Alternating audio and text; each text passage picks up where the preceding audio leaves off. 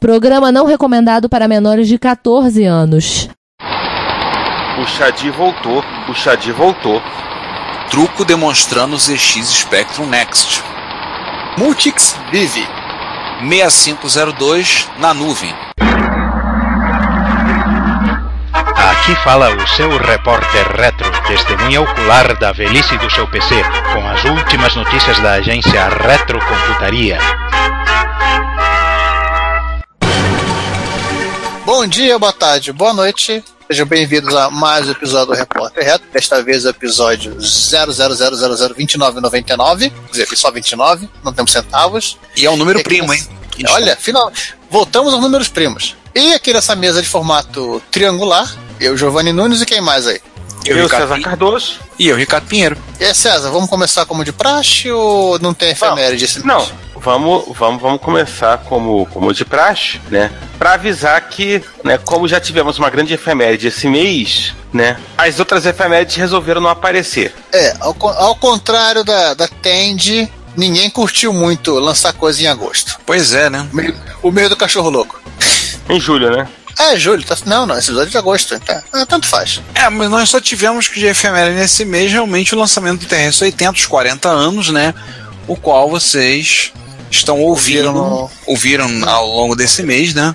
Esperamos que vocês tenham curtido o episódio. Então, um dia só para relembrar um pouco, o lançamento foi no Orpheus, alguma coisa desse tipo, hotel, lá em Nova York, no dia 3 de agosto de 77. Ah, os executivos da Tend acharam que iam abafar, iam arrebentar a boca do balão, porém, um grupo terrorista resolveu ter a mesma brilhante ideia no mesmo dia. Que E assim, é, acontece. Acontece nas melhores famílias, nas melhores sociedades e, e tudo mais. Então o lançamento, acabou, o lançamento oficial acabou um tanto quanto obscurecido. Mas isso não, não desmereceu o, o produto nem a, o sucesso que ele fez alguns, alguns dias depois. Então, dado, dado que a gente está com.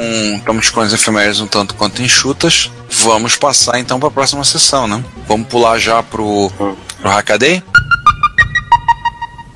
Então a primeira delas que nós temos, mais um projeto de uma máquina montada, mais um computador fazido por eu. E aí o Robert Brown, aliás, Robert Baruch, achou um PMS 9900 com data de 1993 perdido numa loja. Olhou para aquela máquina, aquele processador, olhou para ele, olhou, o processador, o processador olhou para ele, né? olhou para ele assim: hum, vamos fazer uma coisa interessante com você. E aí ele resolveu montar um computador. Pegou uma breadboard, um bocado, um bocado de Três fio. breadboard, um bando de fio, um monte de alguns componentes eletrônicos divertidos, um painel de, de, de LCD, de LED. Ah, é o de LED. É aquele painel de, de dígitos, né? É, um display Não é. de sete segmentos. É, display de sete segmentos e vamos montar um computador. E para quem não lembra, né, tá, tá esquecido, tá meio fraco das ideias, o TMS 9900 é o processador do Texas T99, que na verdade era literalmente um, aproveitar o, e contar um pouco da história, ele também era um mini computador na chip, Sim, com, com direito a seus simpáticos e divertidos 128, dizendo, acho que 256 bytes de RAM diretamente acessível pelo processador. E que acabaram sendo toda a RAM que você tinha no TI-99 4A, porque até, acho que a Texas foi meio muquirando nessa parte. Meio. tu tá sendo gentil. Meio. É, o resto dos do, da memória ficava na VRAM do TMS 99X8 e acessível a, a uma velocidade fenomenal- fenomenalmente long, lenta. Né? É, né? Não, estamos aqui para ficar questionando, bancando engenheiro de obra pronta, ficar questionando o serviço dos outros, né? Que fez a máquina, né? Mas vou te contar, hein? Unha de fome. Ô, Texas, Zura. É, tanto, É, que a, Mats- a- tanto que a Matsushita no, no Tommy ela resolveu colocar memória de verdade na máquina. O Tommy Pilta. O Tommy Pilta? Tommy Pilta. É, na verdade, tinha o Tommy Tutor, o Tommy Tutor e o Tommy Pilta, né? Mas a gente só lembra do Tommy Pilta, né? Por causa que, o- Sim. que ele é um filho da Pilta. Exatamente. Aliás, tem uma coisa curiosa com, quanto a esse- eh, com relação a esse computador. Ele. O, Ma- o Tommy Pilta Mark II, ele tem um- literalmente o mesmo teclado que atende usou no Coco, no, nos Coco branquinho, é, o, te- o Melted Keyboard, branquinho inclusive. É, algo na minha, minha intuição faz dizer que é, dois raios, dois fabricantes de computador de teclado caíram no mesmo lugar. Quero de novo falar com a Tende e oferecer teclado para eles. E seguindo no, no Hackaday, temos um perfeccionista, é isso? Temos. O A0000, ele. O zero, o é, 0x a 000, ele achou um jogo maneiro numa revista chamada Blind Ganger, digitou o, o programa em Basic, deu um erro, o programa não funcionou, aí ele deixou pra lá, beleza. É, cara, todos esses anos ele não aprendeu que a- várias listagens de jogos de programas em, em revista haviam bugado. É, em, em, em 98 acho que era mais difícil pra vocês entenderem isso. É, na verdade tem o título da- do post é muito divertido que ele fala assim: antes de todo mundo É. aprender a programar no, no Stack Ex- Ex- Exchange, ou no caso no Stack Overflow, né? Bem legal. Antes de todo mundo aprender no stack, no, usar o Stack Exchange, as coisas eram diferentes. Você copiava código. É. o que eu falei uma vez há muito tempo atrás, né? As revistas, essas revistas eram o, era o nosso GitHub, né? Ou SourceForge. Stack Overflow.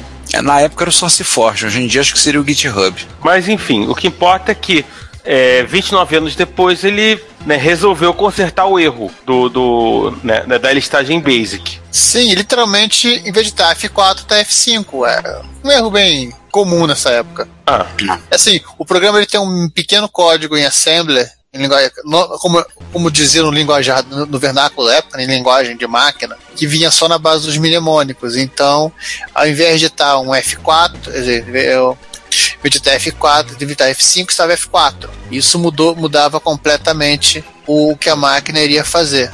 Aliás, no- no- é, o- é, houve um typo aqui também na- no post que ele fala F4 instead of an F5. Aí tá assim, ou 240, 244 ao invés de 255. Não, é 244 ao invés de 245, tá? O, o pessoa que escreveu esse post não sabe contar em hexadecimal. Muito provavelmente enfim. não sabe. Foi um outro typo. é, porque, porque na verdade ele repete 255 lá embaixo. Então, na verdade, tem, um- tem um typo em algum. Assim, a confusão da. da né, da Ah, não, não, tem, tem um tem- O primeiro comentário tá, tá, tá corrigindo o cara. Ah. Sempre podemos contar com, com as pessoas que ficam dispostas a comentar os comentários. Ah, o primeiro comentário no, no, no Hackaday, né? Hackaday.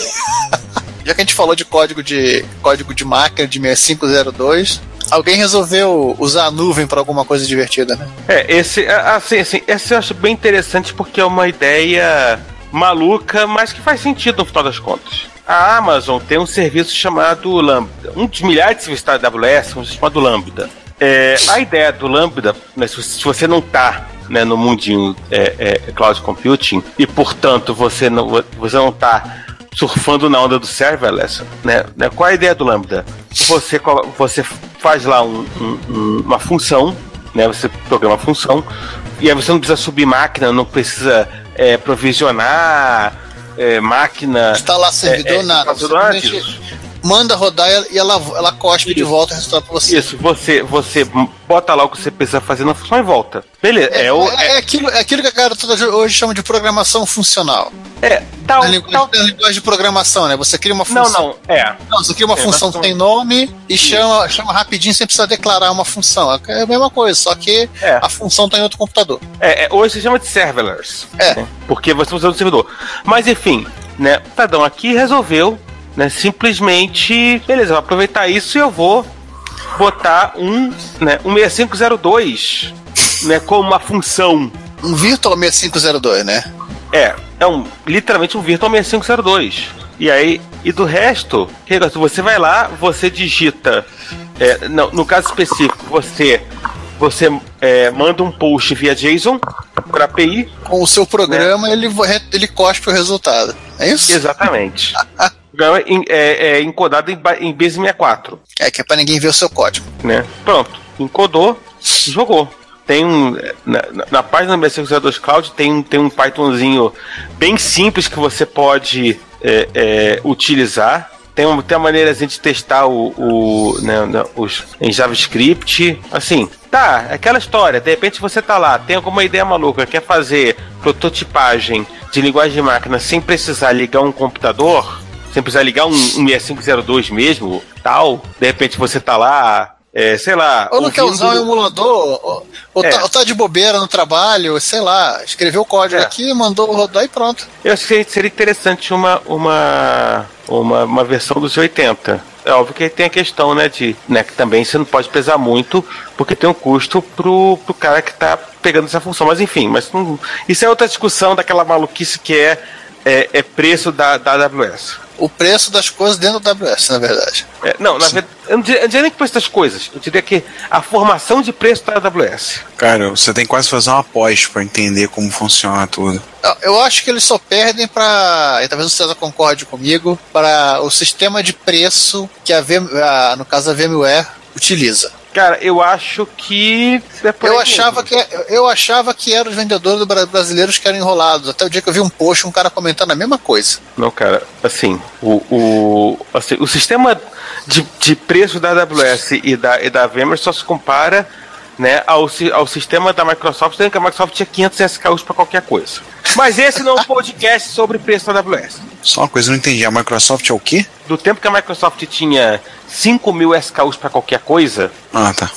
era absolutamente impossível entender a precificação da Microsoft. Era, era nível AWS das coisas. Mas enfim, existe não um podcast sobre, sobre preço de, de AWS. É, vamos falar sobre fogos de artifício, que é mais, é mais tranquilo. Explode mais, inclusive. Aham.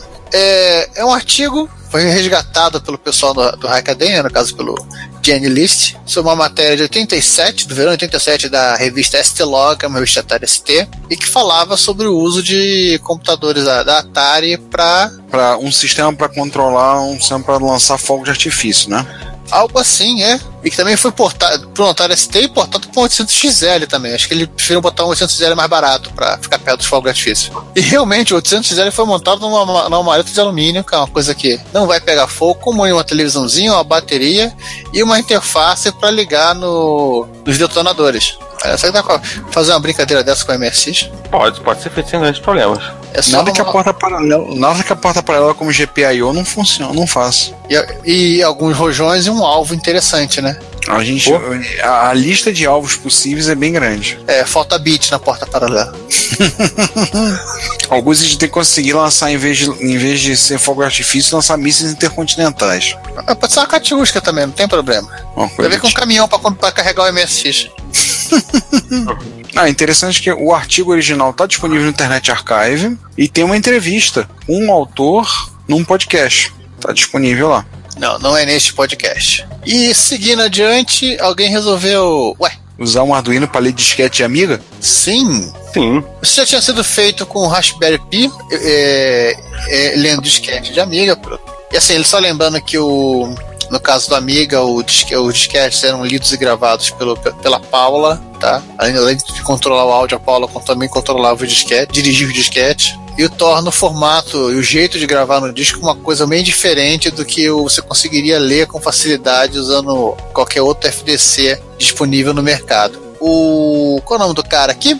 E não tem o nome dele. Veio pela Hacker News. Não tô pedindo O Rob Smith. Rob Smith. Então, o Rob Smith ele resolveu usar um Arduino para isso. Então ele pegou uma, uma breadboard, ele pegou miojo, é isso? Hoje de várias cores, né? Sim.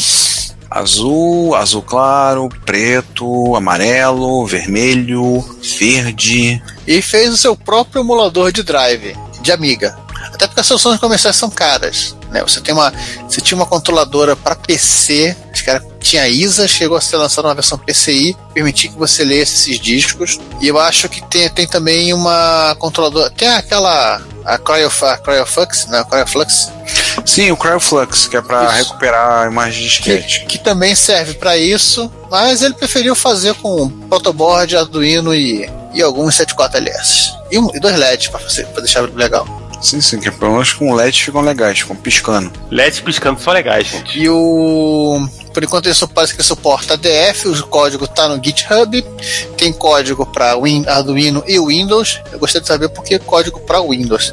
Será que deve ser o. Não, um dos. Um dos. Um dos é, é, uma coisa que ele queria era que rodasse no Windows 10. E aí, e aí eu acho que o Windows 10 deve, deve ser a parte de receber o que o Arduino manda. Visual Studio 2007 Windows Console Application. É porque são, é. a parte de, de código para controlar o Arduino. Isso, porque é porque man- manda pro Arduino. né? Obviamente que você vai ter que programar o, o Arduino por você mesmo, mas aí parte do princípio que você sabe o que está fazendo com o Arduino na mão. É, se você. A primeira regra de, de quem tem um Arduino na mão é não fazer perguntas sobre como o é, é, fazer o Arduino funcionar. O cara já, tá- se tese, deveria estar sabendo como fazer. Ou ter uma vaga ideia. Perdido, perdido, que ele não pode ficar. E para encerrar essa sessão Hackaday, Cara, esse é legal, hein, Ricardo? uma conversão. Editor, tem música, para, tem música para conversão aí? A gente arruma uma. Interessante, quer dizer que o cara pegou um Kim 1, um Kim Uno, né? E transformou ele num Cosmac Elf. Ou algum tipo de algo parecido, né? É, ele trocou o processador, trocou o cérebro, trocou a alma do processador. É, ele basicamente trocou, trocou tudo lá dentro. Nossa, projeto grande, hein? O artigo tá bem detalhado no, no Hackaday. É, o, o ele usa o, o Arduino também para fazer um monte de coisas, fora que ele tem o 6502, se não estou enganado. Ele apenas substituiu, apenas, né? Parece que é fácil. Ele fez a substituição do, do, do 6502 pelo 1802 da RCA. Olha, e o loader do 1802 usa DMA. Uau! Pra ficar. TMA. O santo grau de alguns, né? Por aí. E ele criou uma, uma nova criatura chamada 18021. It's alive. Oh, it's alive. It's alive. It's alive. It's alive. É realmente isso. aí. Como, como grande parte da eletrônica do, do Kim Uno é feita pelo, pelo Arduino, ele, re- ele fez a reprogramação da a reprogramação da, dessa parte de conexão para usar o, o RCA 1802. Interessante. Você quer fazer intercambiável agora? E com, essa, e com essa, essa, essa notícia de conversão, né? Agora a gente pode encerrar o Hackaday e trocar pro. Rise from your grave. Tá Tá recheado, top. né? Tá olha, de- olha, depois de uma conversão, estamos em ressurreições. Tá quase uma igreja isso aqui já. Daqui a pouco a gente passa, a gente passa a salva pedindo ofertas. Aham, é a principal parte. Gente passa É. no final. Enfim, Literalmente. Então, assim, o 8-Bit Guy, que é um canal do YouTube que eu confesso que somente. re- se somente você deveria assinar se você gosta de, de retrocomputação e, e- e- e mão na massa e, e né, retrobagulho, etc e tal, você deveria assinar o 8-Bit Guy, você deveria assinar o Tecmoan, você deveria assinar o, o, o Lazy Game Review, É, Reto computaria. é um reto computaria, com certeza. Computaria. Retrocomputaria você deveria assinar de qualquer jeito. É. O, aliás, eu, eu cumpri, eu, eu corrigi essa falha assinando o 8-Bit Guy há, há algum tempo atrás, tô vendo os vídeos. E ele fez uma série de três vídeos, esses eu vou confessar a vocês, eu não assisti, porque são três, eu tenho que assistir, eu quero assistir com calma, que ele pegou um Osborne 1 para restaurar. E se você for ver os vídeos dele, vê que são vídeos bem detalhados, com calma. Ele explica com calma tudo direitinho, com bastante informação, mostra todo o processo, como ele está fazendo, vai explicando. São vídeos muito legais de serem vistos, sabe? E se você tiver dificuldade com o idioma inglês, liga a legenda e vai vendo que vale a pena. Ele pega, explica tudo com calma, como está funcionando tudo. É muito, muito bacana. E esse vídeo do Osborne 1 eu não cheguei a ver ainda, vocês já viram? Eu vi, eu vi. É um vídeo, é, é, três partes, né? Detalhado, e cada parte é pelo menos 10 minutos. É, é, o 8-bit Guy é da galera que não faz vídeo com menos de 10 minutos. Faz vídeo. E ele toma, assim, limpa todo o micro, é, é, abre tudo. Aí ele toma cuidado também de, de mostrar as coisas, do que ele vai fazer, do que ele não vai É, fazer. ele explica. Eu lembro do, do vídeo dele demonstrando aquela uma câmera. Não tem nada a ver com retrocomputação, mas em tese, né? Era uma câmera. Algumas pessoas que aqui talvez nos ouvem, talvez chorem, né? Era uma filmadora que gravava vídeo em fita cassete.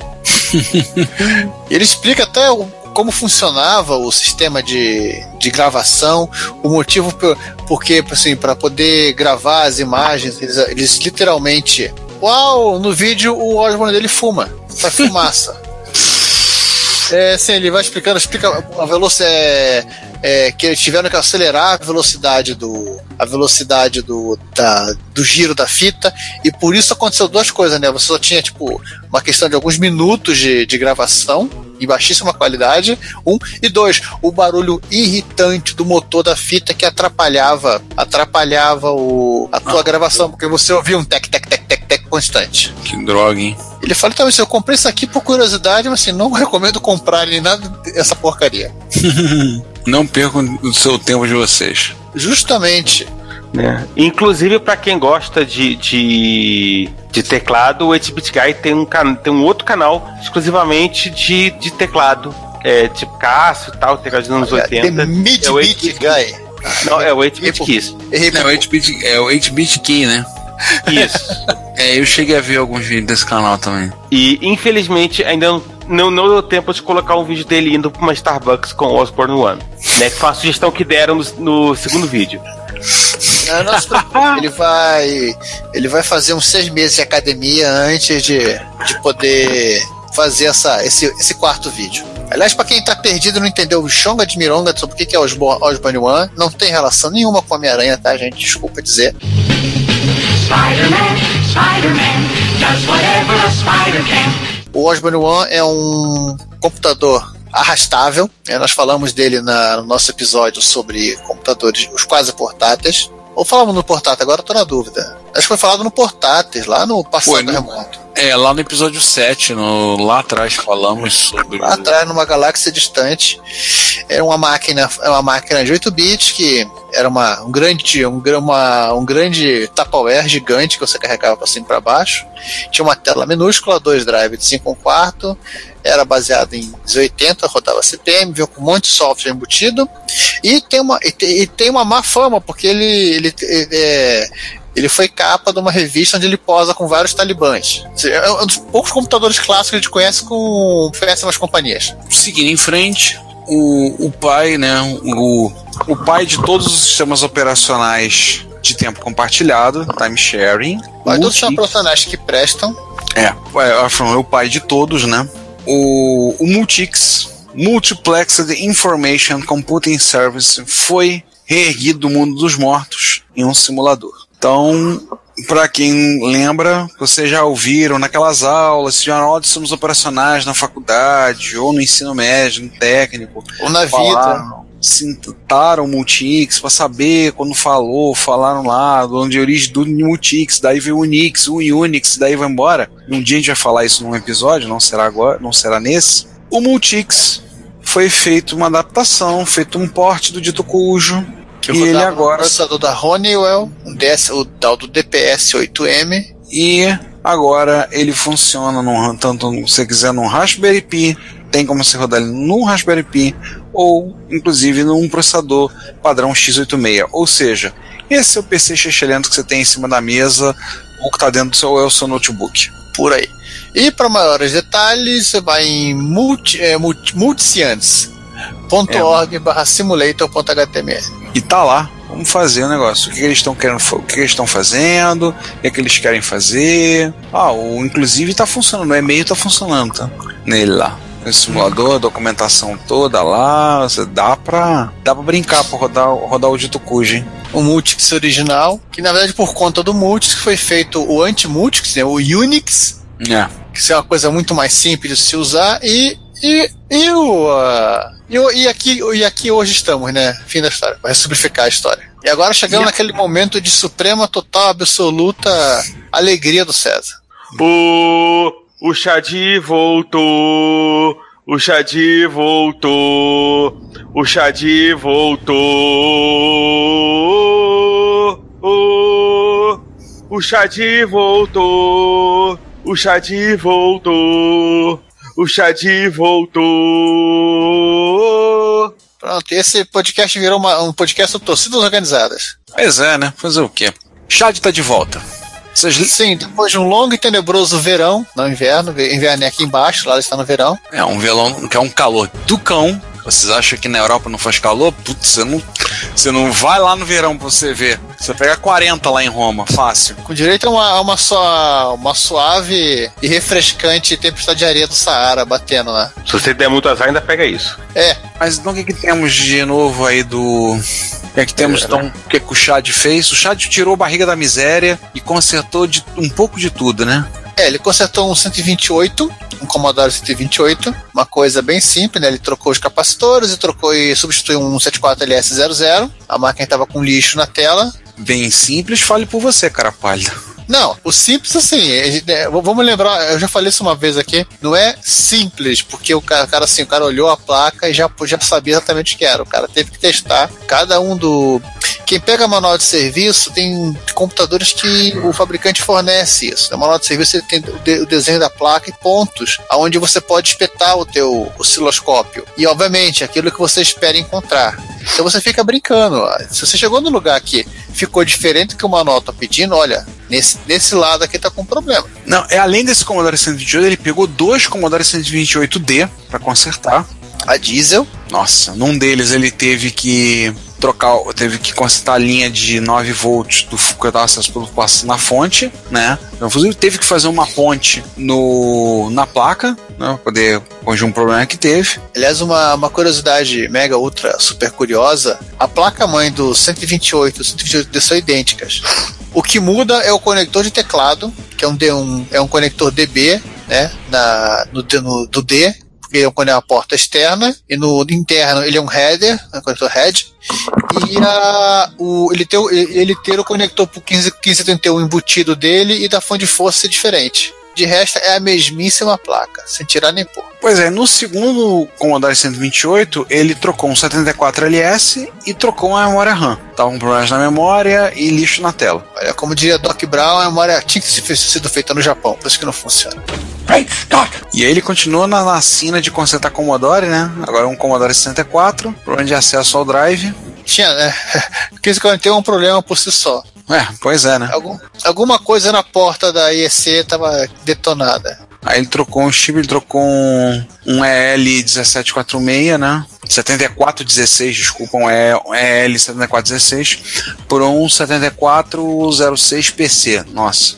É, e ele ainda removeu um conector que estava ligado diretamente na user port da, da- do, do C64.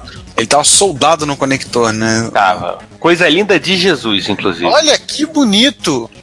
Sempre podemos contar com pessoas fazendo trabalhos bonitos assim.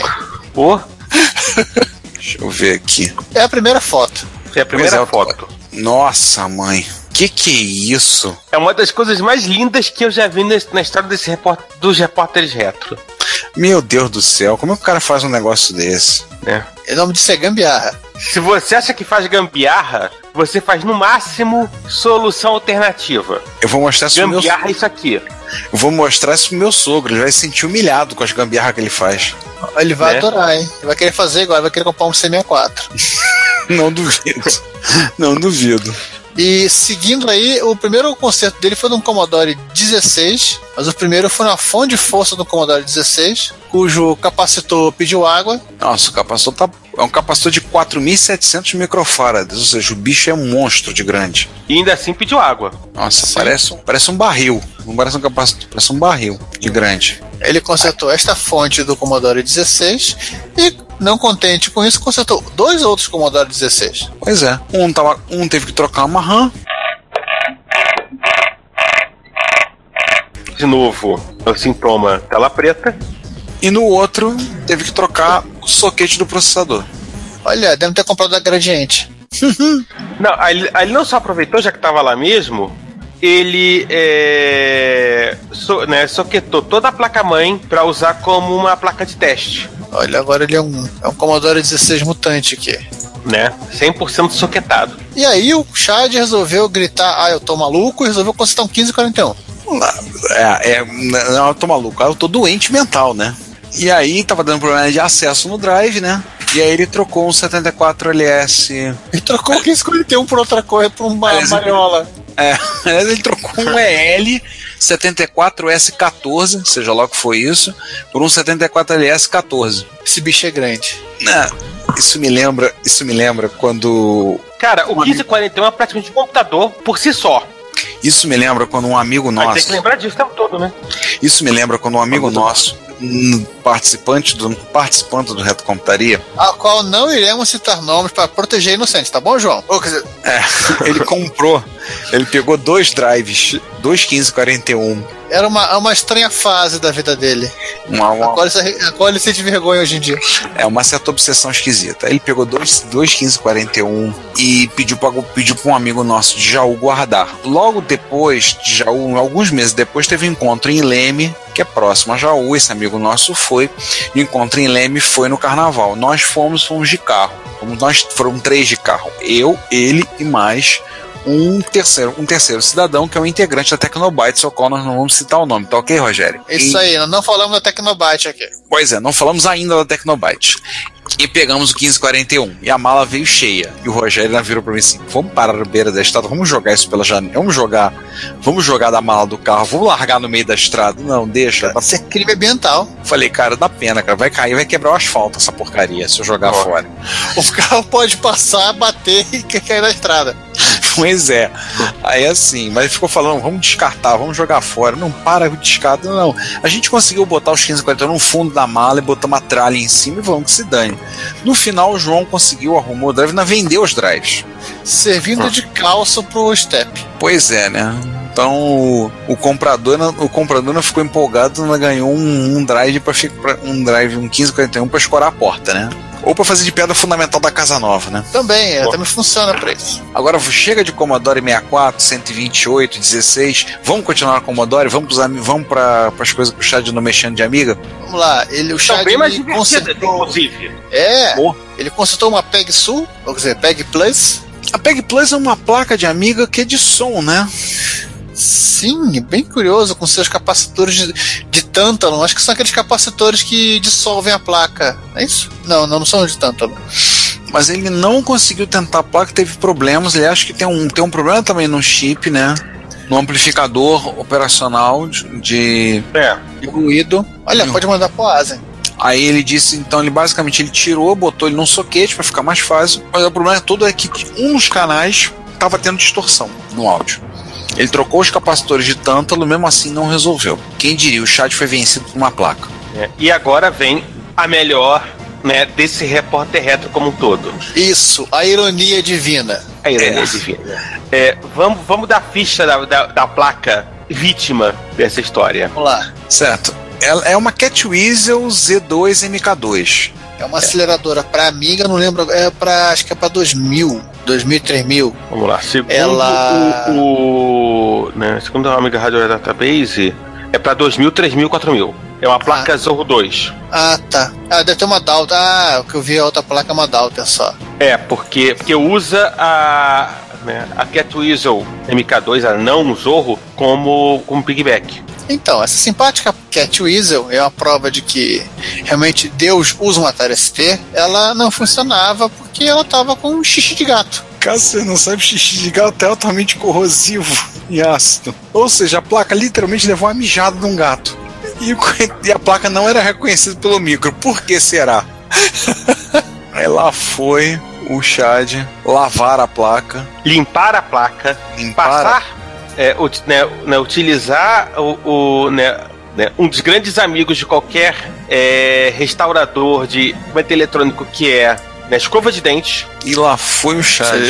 Vocês, ainda lavou, o- ainda escovou os dentes da placa. né? entendeu? Aí foi lá, limpou toda a placa, né, escovou os dentes da placa, checou a continuidade do, do, né, dos buracos né, né, en- né, entre os PCBs, né? E agora tá funcionando. Ou pelo menos parece que tá funcionando. Não, agora ela tá funcionando. Ela, inclusive, a última foto é o autoteste, é o, a- o módulo diagnóstico rodando na placa. Fazer o diagnóstico dela, tá dando lá, working. Ela foi di- desgati- desgatificada, né? Foi desgatificada. Aí vocês podem ver essa imagem que eu acabei de colocar aí. É. Portanto, aí, aí fica a- ali, né? Mais uma lembrança para os nossos é, é, ouvintes que né, tem gatos, é, não deixem seus gatos é, urinarem no seu, né, né, nos seus computadores ou nas suas placas. É, gasta, gasta um dinheirinho a mais e compra uma caixinha de areia pra eles. Exatamente. E ensine o gato a marcar o território no lugar certo, né? É, não no, na, no amiga do vizinho. É, Ah, mas se o cara tiver um Atari ST, ele vai, que- vai, não vai fazer muita, muita força, né? Não, se ele tiver um Atari ST, ele, ele vai fazer um porque ele vai esperar que, né, que o espírito de Jack Tremel afaste o gato. Aham. É sim, vocês acharam que a gente ia passar alguns episódios e fazer perto do Jack Tremel, né? Não, Vocês não, enganados. faze- nós não fazemos esse tipo de coisa. Não, Nem não prometemos, né, de passagem. É, E assim encerramos a, a epopeia, epopeia do Chad e, do, e de todo o resto do Rise of Grave. Agora vamos numa outra sessão que surpreendentemente tá meio recheada, que é os Mano Parça, né? Quando nós fortalecemos os fornecedores, os amigos, os colaboradores, damos aquela força, aquela. aquela é, passamos a Todo o resto. força e essas coisas assim. Mas nós fazemos ja- jabá, como diria o grande Tim Maia. Para começar, temos três vídeos bem legais do Vitor Truco, demonstrando o ZX Spectrum, a ZX Spectrum. Vem cá, é o ZX Spectrum Next ou a ZX Spectrum Next? Pra mim é o. Atenção, Truco, você é, defina pra gente qual é o sexo do, do computador. É, precisamos saber Tá o gênero. Mas voltando aí, né? Ele, faz um vídeo mostrando a, a o Xyz Spectros Nexus, tocando Wave, rodando demos e mostrando novas features da, do, da- do, do rádio, como os, os layers e o double buffering, né? E O Sprite. truco- Isso. Quase- enfim, o, o truco ele passou, Júlio, é, é- é basicamente po- postando esses três, já que deve estar, o pessoal deve estar começando a receber nos próximos dias, né? É, por ocasião, se vocês estiverem ouvindo isso, já deve estar as primeiras placas devem estar sendo despachadas, né? Já, isso.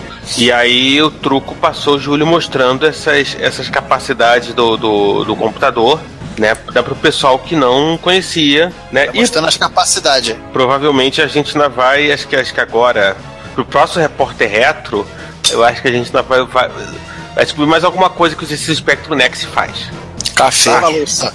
Ô. Não, não, é, é computador britânico, vai fazer chá. verdade. Bem de- detalhe importante, fazer chá. Ali- ali- aliás, fica a sugestão aí pro, pro, pro truco, né? De repente ligar o esse Spectrum Next é uma máquina de chá. Não, lavar louça. É muito mais importante.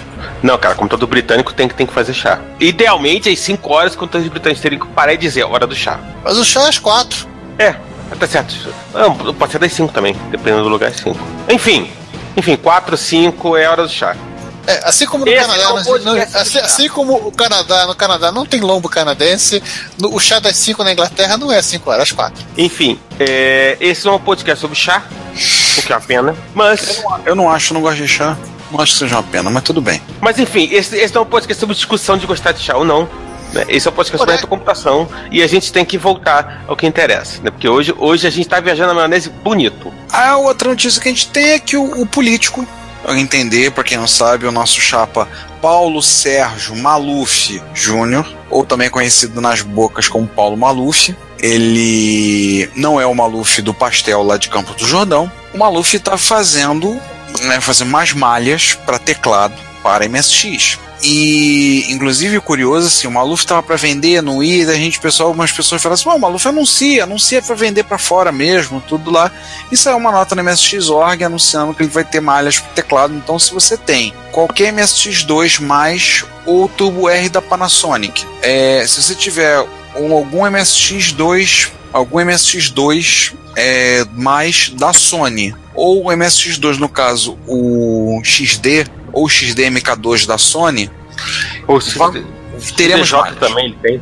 Isso, então são o XD, que é doi- 2.0 da Sony, e todos os dois mais da Sony, e todos os dois mais, e os Turbo R da Panasonic, mais o TK90X da Micro Digital, vamos tem malha. assim. Simplificar assim. Você tem um MSX que é igual ao Turbo R, sem ser o Turbo R, e um que é igual ao MK2 da Sony, sem ser, sem ser necessariamente o MK2, são essas malhas. Pronto. tem malha para todos esses caras, mas se você é um feliz usuário de um TK90X, também para ele. Ao custo de, a princípio, lá para fora, 30 euros por peça, tá? Incluindo as taxas de- relacionadas, relacionadas à questão de PayPal. Mas se você está no Brasil, entre em contato com o Maluf, acho que era 90, 95 reais que ele estava pedindo nas malhas. Achei que você falou o número do telefone dele. Não, não, mas se quiser eu falo, cato aqui que eu tenho. É, aí vocês perturbam ele pelo WhatsApp. Não, procura, procura lá no, lá no na MSX.org, tem o link para você entrar em contato com, com a criatura, tá? Tem o link para você entrar em contato com ele. Então, pode falar com ele através do fórum da MSX.org, você consegue contato, fala com ele para você poder comprar uma malha para você substituir, fazer com que ele teu MSX feliz volte a funcionar normalmente. Volte a escrever normalmente. Sim. Deixe de ser um computador dislexo. É, aí isso me lembrou do Turbo R do Márcio, que só rodava Space Mumble durante muitos MSG. Aí eu comprei uma das uma malha que o Maluf fez, eu comprei e dei pra ele de presente de aniversário. Falei, ó, o teu presente de aniversário, troca, troca a malha do teclado do teu Turbo R, por favor, tá? E nunca bom. mais me apareça no encontro com esse cartucho de Mumble. Exatamente, por favor, eu não aguento mais. Mas eu tenho malha do Maluf, eu tenho uma de uma de Sony e uma de Panasonic guardadas aqui na reserva, caso tenha problema. Felizmente nos meus micros os dois, tanto o meu XV quanto o meu Turbo R, estão muito felizes e contentes com as malhas que tem. Mas nunca se sabe, né? E não sei quando o Maluf vai fazer de novo, tá? Então, se eu fosse você, você tem, compra uma e deixa, deixa na reserva. Deixa pelo menos uma guardada, porque afinal de contas você não vai querer com o micro, você não vai querer ficar com o micro disléxico, como disse o Giovanni. Não, assim, e vamos para mais uma, né?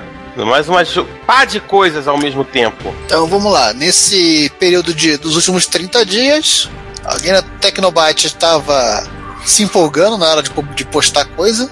É, A gente tá, a gente tá quase virando, fazendo uma subseção, né? Dentro do monopassos da Tecnobyte, né? Quase uma subseção. Enquanto a substituição não chega, eles aproveitaram julho para anunciar coisa. E tomar que então. Em ordem da nossa organização, podcast que é a ordem é, é, é cronológica, eles começaram lançando a Power Graph Lite. Aí você vai perguntar, qual é a diferença da Power Graph Lite para Power Graph normal? Bem, Ela é mais clara. Ai, não, ela não vem em cartucho transparente, ela é menor, ela cabe num cartucho pequeno, padrão Konami. Ela só tem um conector, que é um conector padrão VGA, a 15 kHz, já no formato da Rev 2, e ela é mais barata. Então, aí já teve gente, já teve gente perturbando, inclusive. Mas vocês não tem da outra, não? Não. Mas não Se dá eu mandar a minha grandona, vocês serram e fazem caber no gabinete, no cabine cartucho menorzinho? Não.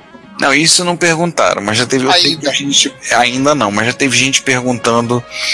Mas não vai ter. Eles vão mandar, vai ter a opção de comprar um adaptador, tá, gente? Então, se vocês quiserem se tiver- comprar pequenininha, mas você quer usar, tipo, no RCA, quer usar no S-Video, conversa com eles lá que tem a questão do adaptador, tá? Isso não tinha ficado inicialmente claro no post. Inclusive, na MSX.org teve que dar umas explicações, já entrou a pedidos dele, eu tive que, deles, eu tive que dar uma, alguma ajuda, uma ajuda neles na explicar, mas tem a questão do adaptador também, tá?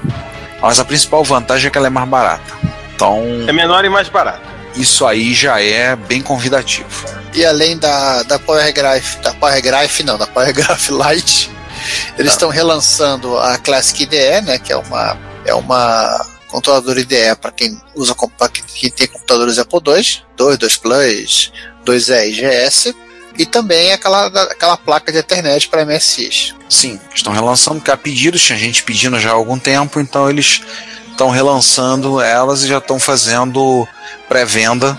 Então, se você tem interesse, vá lá, entra na dança para poder.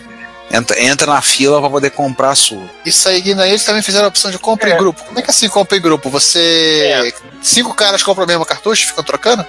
Não, se trocando não, mas enfim. É, um dos problemas de qualquer envio pro exterior, e aí não, não é só do Brasil pro exterior, mas é também, é, é, assim, né, qualquer envio internacional, é o custo do, do, do envio. Porque, naturalmente, é aquela coisa, tipo, se você manda uma unidade, o teu custo é X. Se você manda cinco unidades, o teu custo diminui, é unitário passa a ser menor que X e por aí vai. É porque você Porque vai esse- usando menos caixa, né? É. Usando menos caixa, você o peso, porque, por exemplo, o correio limita o peso até 1 kg. Aí a Power Graph Lite, por exemplo, pesa, vamos supor, 200 gramas. Você pode mandar 5 Power Graphs Lite pelo mesmo preço que você mandaria pelo correio uma. Na verdade pesa 200 gramas. Tá, whatever, mas 200 ou 200, que seja, 200 gramas, e aí você mandaria 5 e pagaria o mesmo frete, porque ainda tá dentro da cota de 1 kg. Então, ele- eles estão fazendo proposta, inclusive tem uma imagem lá um, no site explicadinho lá, como é que se custaria, tá?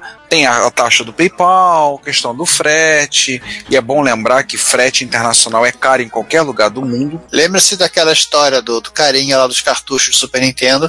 É, se você não lembra, volta aí alguns episódios atrás a gente comentou essa história. É, a gente bateu um papo sobre isso, acho que não, não chegou a ser um post, né?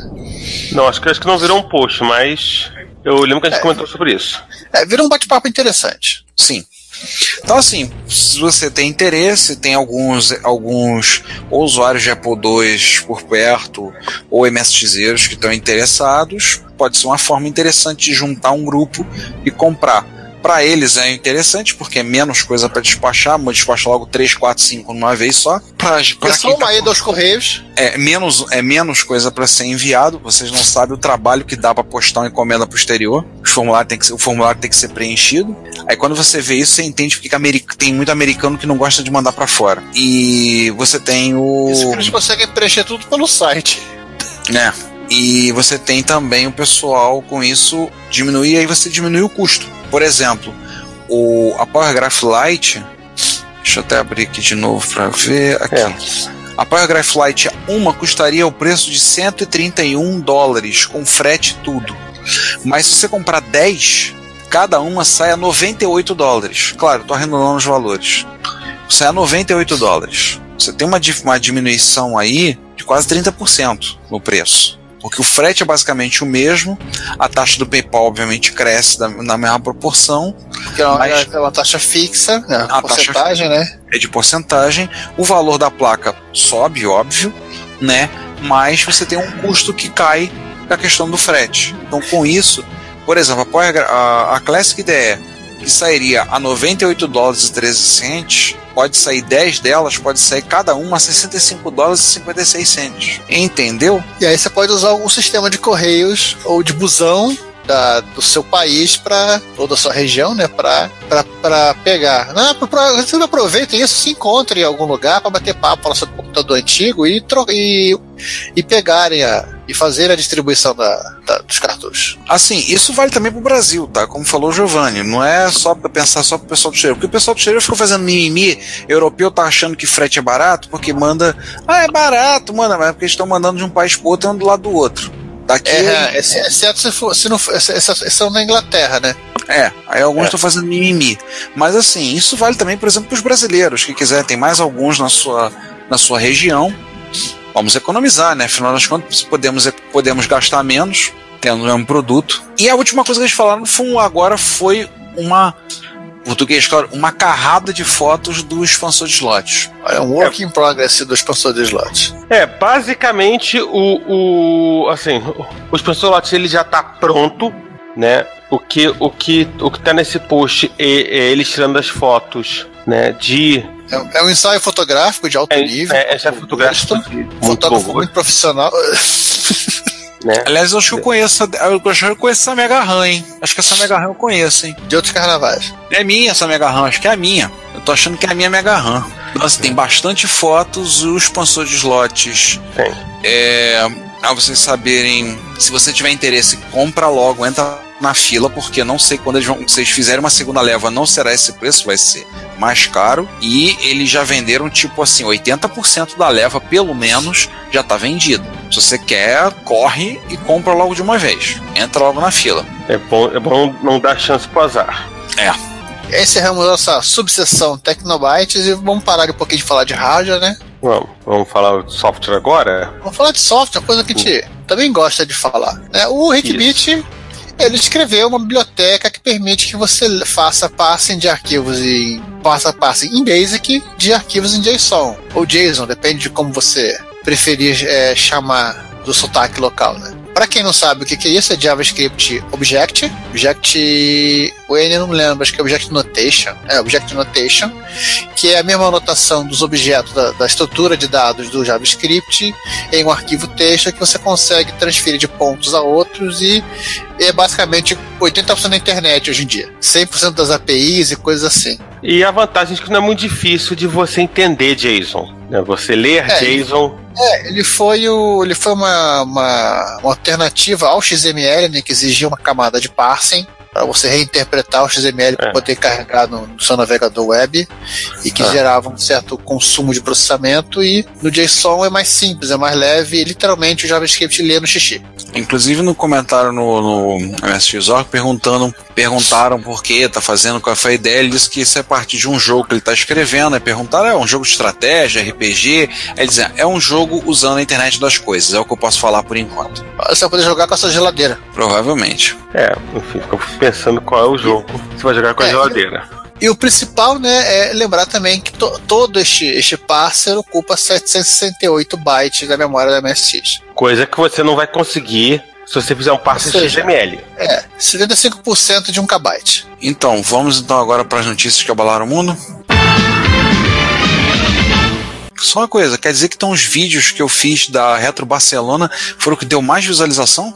Sim, todos os vídeos você gravou, não é isso? Não, não. Eu achei legal saber disso. Não, porque é um post que eu fiz, que eu fiz na maior picaretagem, porque eu peguei os vídeos de 2016 né? Nós estamos no ano da graça de 2017. Então nós fizemos da Retro Barcelona 2016, juntei os vídeos, fiz o live, juntei tudo pra gente ver, porque assim, eu comecei vendo, eu tinha um vídeo do Locomalito, uma entrevista do Locomalito do Graz 87, dois MSXeiros da pá virada, vi o vídeo deles lá, eu olhei assim, pô, eu gosto, curti já o trabalho dos caras, já joguei Maldita Castilha, que é muito legal, os caras, os caras são, curtem MSX, eu quero ver, quero ver o que, é que eles fizeram. E aí eu comecei a ver os vídeos achei várias coisas interessantes. Aí eu resolvi fazer um post colocando esse vídeo todo para facilitar a vida de quem tá querendo saber, ver como é que foi o encontro. E botei, juntei tudo lá e coloquei no post. Então tem esse aí. E seguindo, é o pessoal meio voyeur, né? E seguindo aí a, a, voyeur, a voyeurização, né? Temos também o, o, o post do, do então, como foi Retro Rio. Sim. E aí, como é que foi a Retro Rio, né? Já falamos, vocês já sabem como é que aconteceu o encontro, já divulgamos material, vocês viram então o protótipo lá do sponsor da Tecnobytes e outras coisas mais. É, quem foi na Retro Rio? Curtiu? Quem pôde estar presente seguindo o nosso perfil no Instagram, no Instagram, viu um bocado de foto ao longo do dia, uns videozinhos cretinos que fizemos. Estragão. É, no Estragão. Então curtiu. Nos vemos, esperamos vocês na Retro Rio de 2018. Provavelmente, se tudo correr bem, no mesmo local onde foi a Retro Rio 2017. Só não garantimos na mesma sala, a princípio. Ah, a gente vai tentar. Eu converso. A gente vai bater papo lá com a, com a chefia e ver se a gente consegue. E seguindo aí, nós tivemos a, a publicação do pessoal do programa 48K explicando como, fazer, como literalmente pokear os seus. Como pokear um jogo de Spectrum, coisa como você procurar os endereços para é, habilitar vidas infinitas, ou tempo infinito, ou whatever. E nesse caso, a vítima dessa, dessa série dele é o Abusimbel Profanation. Sim. Ele explica como fazê-lo na base do emulador, é, usando o Fuse, que é um emulador de Spectrum. Tem toda a teoria envolvida nesse, nesse, nessa história. Poxa, está em duas partes. Botamos o link para as duas partes, deixa um pessoal. Ou sacaneamos o pessoal, fazendo eles procurar feito louco. Botamos o link em duas partes lá. Ah, que bom. E que isso não se repita mais. Já que estamos falando de jogo, né? Temos ter um post sobre jogos velhos e novos para MSX. Assim. N- Não, não. É, tá certo. É o post que na verdade é mais uma junção de, de, né, de posts, coisas que rolaram, que é um jogo, né, o jogo Trum, que é um clone de Tron. The legal desse que dá pra jogar quatro pessoas. Eu joguei esse, eu rodei esse cara aqui quando ele foi disponibilizado, achei bem interessante. Eles estavam vendendo cartucho também, né? Eu, eu tenho a sensação, inclusive, que acho que eles, fizeram o jogo para vender o cartucho. Ah, Ele tem vários idiomas, né? É, o, aí também tem uns joguinhos feitos pelo, por um programador BAA, quatro joguinhos antigos e novos feitos para MSX1 que ele fez. É, são quatro joguinhos que ele fez, um desenvolvedor france- é, japonês. E ainda tem um patch feito pelo GDX para aumentar a velocidade do Herzog, jogo da Tecnosoft. Aliás, podemos acrescentar, já que falamos de jogo, lembrar, tá lá no MSX.org esses dias saiu, um, mostraram as cenas de um jogo estilo Contra, Run and Gun, que é o Sudden Burst para MSX2, está em desenvolvimento. Se vocês puderem dar uma passadinha lá. Soderbergh. É, é quase Sandanenberg. É quase Sandanenberg. É quase Sandanenberg. Mas Sudden Burst, dá uma passadinha lá para vocês darem uma olhada de MSX2, cara. Ele tá tudo que o Contra não é. Ou seja, bom. Muito bom. Sacanagem com o Gryzel, só porque Ah, eu gosto. ele não ficou. Ele não ficou igual o pessoal gostaria que ele teve diversificado. Ah, eu até gosto do Contra do MSX, mas esse tá mais bonito. Tá caprichado, assim. Tá bacana. Aliás, tá surgindo um monte de coisa ultimamente de jogo, assim, vale a pena comentar. Tem muita gente, muita gente produzindo, lançando jogos. E no dia de hoje, um amigo nosso da, do grupo de MSX, o WhatsApp do MSX, botou- recebeu uma caixa forrada em papel vermelho pelo correio. Aí ele abriu, veio lá do pessoal da Matra com cinco jogos em cartucho de MSX que ele comprou. Então tem o Ghost, que nós já comentamos, Moscou 2024. Esse amigo, esse amigo é muito exagerado. É, cara, é. Fazer o quê, né?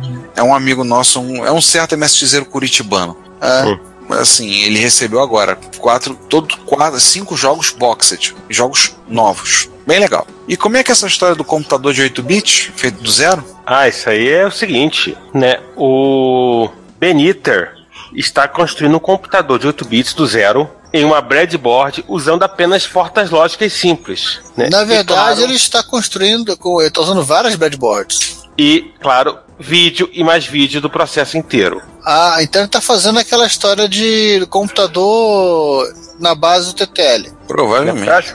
É, Quad NAND, X-Inverter, deve ter uma ULA perdida aqui, tem um cara para acessar a memória, um transceiver de, de Octal Bus, Né? E, Apple. e, a, e a Ó, cada passo. 4, ele- 4 bit binary full adder, você tem um somador aqui de, de 4 bits. 2, você soma, ele deve somar 8 bits nesse caso. E a cada vídeo, e, e a, a cada passo ele grava um vídeo, né, mostrando o que ele fez. Então, provavelmente quando, flip-flops. é, então, provavelmente quando vocês ouvirem isso, a chance dele já ter colocado alguns vídeos a mais é não é pequena. Olha, tem um contador, óbvio que precisa de um contador. Eu não tô achando um comparador aqui. Ele tá fazendo um comparador com esse mando de, de porta NAND aqui. Inclusive são vídeos em geral de mais de 10 minutos. Olha, mais um com tara pro vídeo de 10 minutos. Nossa, tem um vídeo aqui de 50 e. Cadê? 57 minutos.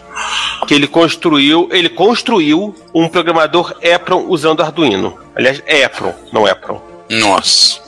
E depois tem um vídeo de 43 minutos, que é a parte 3 da lógica de controle da, da CPU que ele está montando. É, literalmente um microcódigo. Então, assim, é, é, é, assim, é bem legal. Eu, eu fiquei, de certa maneira, bem feliz que, que entrou no, no, no, assim, no nosso top 5 desse repórter retro. Vamos então pros comentários? Vamos, temos muitos comentários. Cara, eu fiquei espantado, porque nós tivemos um comentário. Sofremos boicote do, do usuário da Apple, é isso? O- o- Os nossos ouvintes também não gostam de Apple. É, eu tô começando a achar que os ouvintes não gostam de Apple. É, tô começando a achar que nossos ouvintes não gostam de Apple. Ou então, ou então é Júlio e pensar, ah, vou, vou comentar agora não. Aham, aí perderam a oportunidade. Pois é, episódio 77, parte A, o primeiro episódio da Trindade 77, a gente falou do Apple II, só tivemos um comentário na parte A, e o que é um espanto, que acho que nas primeiras vezes que a gente não tem um episódio publicado que em uma parte não tem nenhum comentário, é o comentário do Clemar. O Clemar diz assim: Olá pessoal, segui a recomendação do Juan e comprei o livro Os Heróis da Revolução. Hackers. O livro é de 1984 e tem o Mark Zuckerberg na capa. Vai Sim. entender. É pirata, livro pirata. Ainda não chegou, mas estou ansioso para ler. Recomendem mais livros. Melhor, faça um episódio só de livros. No mais, parabéns pelo episódio. Olha, um, um podcast para você ler. Não, mas acho que uma coisa a gente pode pensar, né? Um episódio sobre livros, né? Recomendações de livros sobre retrocomputação que a gente pode sugerir. Né? Sugerir o pessoal ler e comentar brevemente sobre os livros. Claro, a gente não vai fazer a resenha, mas é uma ideia, a gente pode pensar nisso para o futuro. É coisa que a gente pode, assim, né? é, acho que é um episódio que, que vale a pena a gente pensar e, quem sabe, jogar no nosso. Nossa lista infinita. na nossa lista infinita. Que um dia acaba. Olha, em breve vocês ouvirão um episódio que foi prometido há muito tempo e nós cumprimos uma promessa. Em breve vocês, vocês ouvirão o cumprimento de uma promessa. É, aliás, eu tenho uma dúvida agora. Eu fui, eu fui checar essa informação do Clemar.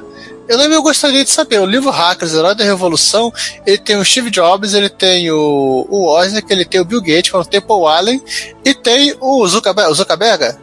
É, isso que ele É, o provavelmente devem, devem ter é, é, reimpresso, né? E aí colocaram o Zuckerberg na capa porque é o que a galera vai, né, vai, vai achar que é hacker e vai comprar. O Zuckerberg nunca foi hacker. Manda- mandaram o cara da arte fazer um livro sobre cara que usava computador. Aí ele botou no Google caras que usam computador, né? Aí apareceram essas quatro fotos. Ah. Agora eu fiquei curioso com essa coisa aqui. Bem, enquanto o Giovanni fica curioso, Isso, eu sou muito curioso, diga essa passagem. não, não diga. Enquanto o Giovanni fica curioso, fica lá querendo futucar e descobrir as coisas. Bem, vamos falar rapidamente do É Nós. Alguma notícia?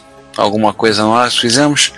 Tirando que eu apareci de novo no, no podcast do, do- da Combo, então apareci no, no Dimensão Nerd número 458, se eu não me engano. Tirando isso, a única, pelo menos pelo por mim, seria essa é a novidade. Dá uma passadinha lá e confere que a gente também não fala só de computador com micro clássico, não. A gente fala de outras coisas lá também. Fala sobre um monte de coisa e, por incrível que pareça, a gente não fala do Zuckerberg. Aliás, o livro é uma edição é especial. Isto é, é, é uma literalmente uma orelhada da- do pessoal que fez o que fez a, a capa do que o livro acaba em 83, né? É uma total orelhada. ver que ele fala de pessoal de um. Tem um pós-fácil de 2010 aqui. Mas é o total orelhada da, da editora brasileira. Nossa. O que você vai querer da editora Évora? É, alguém, alguém aí. Alguém estava Alguém? enrolado. Alguém mandou, mandou o estagiário fazer capa, o estagiário fez esse livro bizarro. A capa norte-americana é bem mais legalzinha, assim, tem o nome de todo mundo. Tem o, inclusive tem o Stallman. Tem o Moore, tem o French, tem o Draper, tem o, Fa- o, o Felsenstein, tem o Espinosa. E aquele negócio, gostando ou não gostando, não importando a sua opinião pessoal sobre alguns de, algum deles, eles são reconhecidamente hackers. Olha, livro da Ryan, tem acesso. Tipo, ninguém precisa ouvir, ouvir, me ouvir falar isso. Vamos seguir adiante. Eles são hackers, sim, pode ser. Acho que é isso, mas com isso já fechamos. Fechamos por hoje. Então a gente Uhum. volta daqui a uma semana? Ou daqui É. a três dias? É, eu acho que daqui a, assim, na, na próxima quarta-feira. Na próxima quarta-feira. Se tudo correr bem, vocês já vão ter. Aliás, uma coisa assim é bom lembrar: é, todos os nossos episódios também estão sendo disponibilizados em serviços de streaming de podcast, como o TuneIn, como o Stitcher. Também estão disponíveis no YouTube. Então estejam, às vezes você não pode baixar o episódio, baixar o arquivo, mas você pode acessar por um desses meios. Estamos em negociações para tentar ver se a gente consegue entrar no Deezer. Ou seja, se você for cliente da Team, você pode acessar pelo Team Music e vai poder ouvir a gente. Olha que coisa legal. Ou não. Estamos tentando ver a possibilidade de, de entrarmos no Deezer. Resta saber se vamos conseguir. Mas torçam pela gente. É, torçam pela gente, não torçam a gente. Enfim, é isso. A gente volta daqui a, a uma semana. E, e até, né? Por hoje é só PPP pessoal. Já dizia presuntinho. Não presuntinho, não. Nossa, O Gaguinho. É o Gaguinho. o gaguinho, gaguinho. Peguei. Valeu, pessoal. Nos vemos no próximo episódio. Obrigado por Bom. ter ouvido. A gente se fala. Se você quiser enviar um comentário, crítica construtiva, elogio ou contribuir com as erratas desse episódio, não hesite. Faça! Nosso Twitter é retrocomputaria, nosso e-mail é retrocomputaria.gmail.com e nossa fanpage é facebook.com retrocomputaria. Ou deixe seu comentário no post desse episódio em www.retrocomputaria.com.br. Como sempre dizemos, seu comentário é nosso salário. Muito obrigado e até o próximo podcast.